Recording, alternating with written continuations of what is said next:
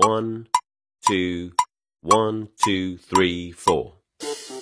大社会，小新闻，新鲜事儿，天天说。朋友们，你们好，这里是天天说事儿，我是江南。这强奸犯罪啊，只是留校察看，考试作弊呢，被开除学籍，确实容易给人呢是宽严失据的这样一个感觉。你看这两天，浙江大学呢给予强奸犯的学生留校察看的处分一事，引发了社会的热议。媒体是这么报道的：该校学生啊，工作部的官网七月十七号公布了关于浙江大学的关于这个努某某留校察看处分的决定。该校学生努某某因为是强奸罪，被判处有期徒刑的一年六个月，缓期是一年六个月。那么学校研究啊，决定对其是留校察看处分。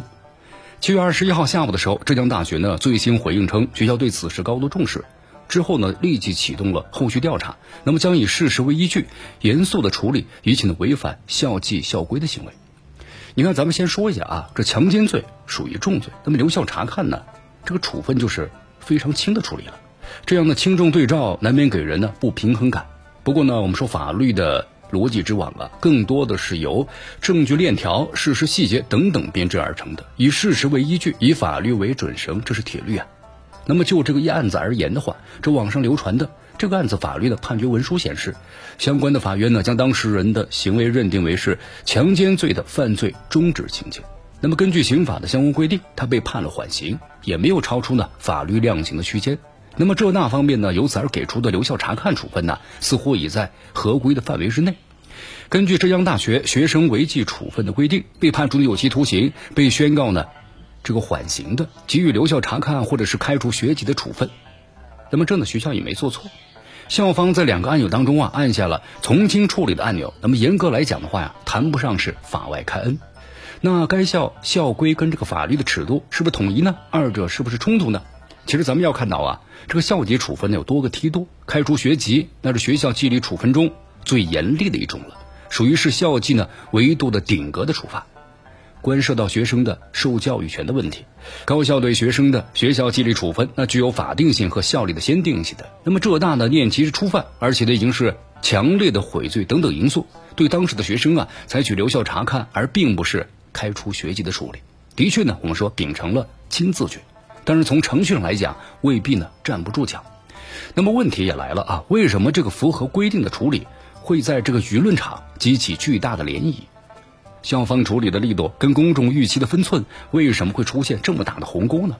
其实咱们想想，究其原因的话，跟这个网暴的情况啊，还有校方处理当中所提到的初犯存在呢不无关系。你看这个事爆出来之后啊，微博上出现了多个自称受害者的爆料。说险些呢遭到他的性侵，还指出啊他曾经有硬上之类的劣迹。那么有的爆料帖的还附上聊天截图。当然我们说了，这些呢是需要慢慢查证的。但是手报诱导效应之下，很多人呢对这个学生是不是第一次作歹，难免会打上问号。但是网友们对此感到很惊奇啊。更关键的原因在于这份处理呢给人很强的轻重不对称的观感。有人说。人心呢有杆秤，那么这杆秤呢未必有法律上比例原则那么精确，但是呢其底层的逻辑就是公众啊对底线的共通性的认知。高校对涉罪之后缓刑的学生的处理，我们说有从轻有就重，对吧？自主的裁量的空间，但是呢该轻则轻，该重则重之间应该有更强的分寸感，也确保的处理是对准了不偏不倚的法律道德指针。这不是说呀，咱们的校级处分就要看舆论的脸色行事了。那么舆论呢，可以绑架法纪层面的独立的裁断，只是希望呢，法情理在同个维度上相向而行。那么这也要求啊，咱们学校的纪律的处理也要保持呢裁量尺度的统一性，避免处分呢跟处分不是一把尺子量出来的。所以说，就该事件而言的话，如何回应公众关于轻重不平衡之问？也是消除呢公平疑虑绕不过的问题。这里是天天说事儿，我是江南，咱们明天见。